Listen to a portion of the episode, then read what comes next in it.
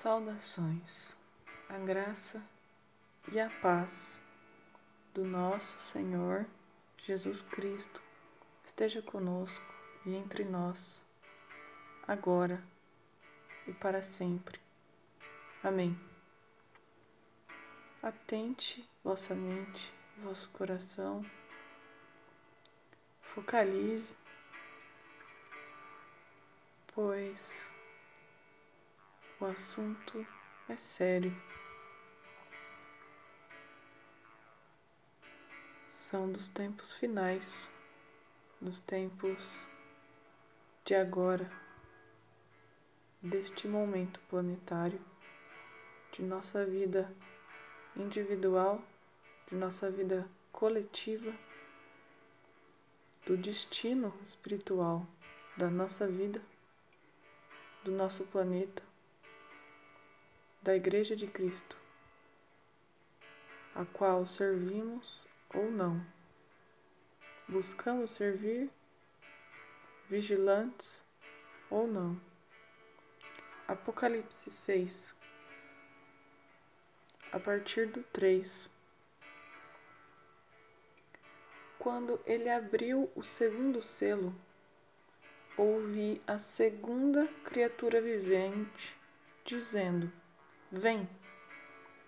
Saiu outro cavalo, vermelho, e ao que estava montado sobre ele foi-lhe dado que tirasse da terra a paz, e que os homens se matassem uns aos outros. Foi-lhe entregue uma grande espada. Quando abriu o terceiro selo, ouvi a terceira criatura vivente dizendo: Vem. Olhei e eis um cavalo preto, e o que estava montado sobre ele tinha uma balança na mão. Ouvi como uma voz no meio das quatro criaturas viventes dizendo: Um quinis de trigo por um denário e três quinis de cevada por um denário, mas não faça dano ao azeite nem ao vinho. Quando abriu o quarto selo, ouvi a voz da quarta criatura vivente dizendo: Vem. Olhei e eis um cavalo amarelo, e que estava montado sobre ele, chamava-se Morte.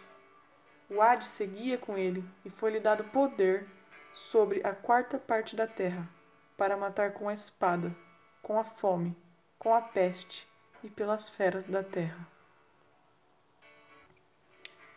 Esta é a visão que o apóstolo teve dos cavaleiros do Apocalipse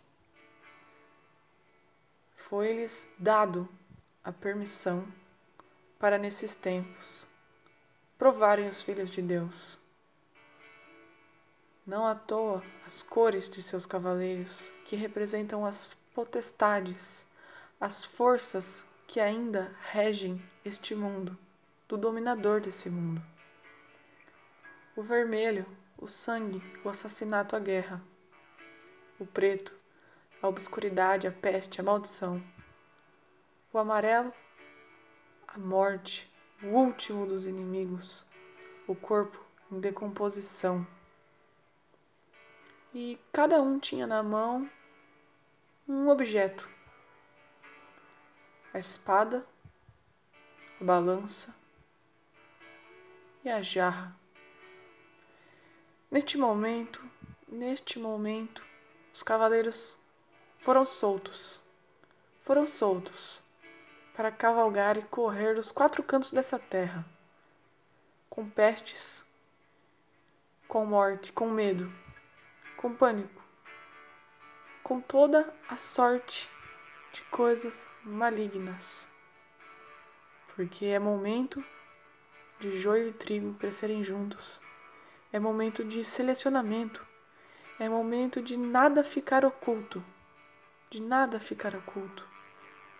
É momento, é momento de resistência, de força. Como diz Tiago 1:5. Se algum de vós tem falta de sabedoria, roga a Deus que a todos concede liberalmente com grande alegria. Vou ler mais uma vez. Se algum de vós tem falta de sabedoria, roga a Deus, que a todos concede liberalmente e com grande alegria. Esses dominadores do mundo, do mundo invisível, porque a nossa luta não é contra carne e sangue, mas contra os poderes potestades nas regiões celestiais, que lutam e embatem pelo nosso corpo, pela nossa mente, pelo nosso coração e pelo nosso espírito. O Senhor nos diz para não temer aquele que pode ferir o corpo, mas aquele que pode roubar a nossa alma. Esta é a missão dos cavaleiros que foram soltos agora nos finais dos tempos. Peguem, peguem esta sabedoria, peçam a sabedoria dos céus, para que vossos olhos se abram, para que nossos olhos se abram, para que Ele derrame sua proteção, o seu escudo de proteção sobre o nosso espírito, sobre a nossa alma, para que possarmos resistir ao dia mal, para que possarmos resistir às ações dos cavaleiros que lutam e embatem nas regiões celestes, no nosso interior, aonde habita o Cristo.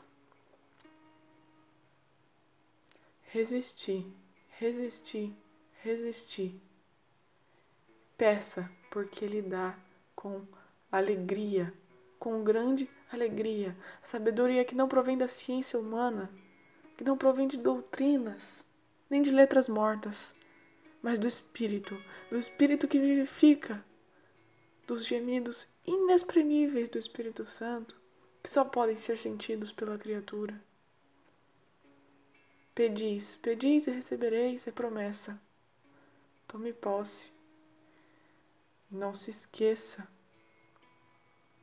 que tem um cavaleiro que saiu para vencer venceu e é vencedor para toda, toda a eternidade.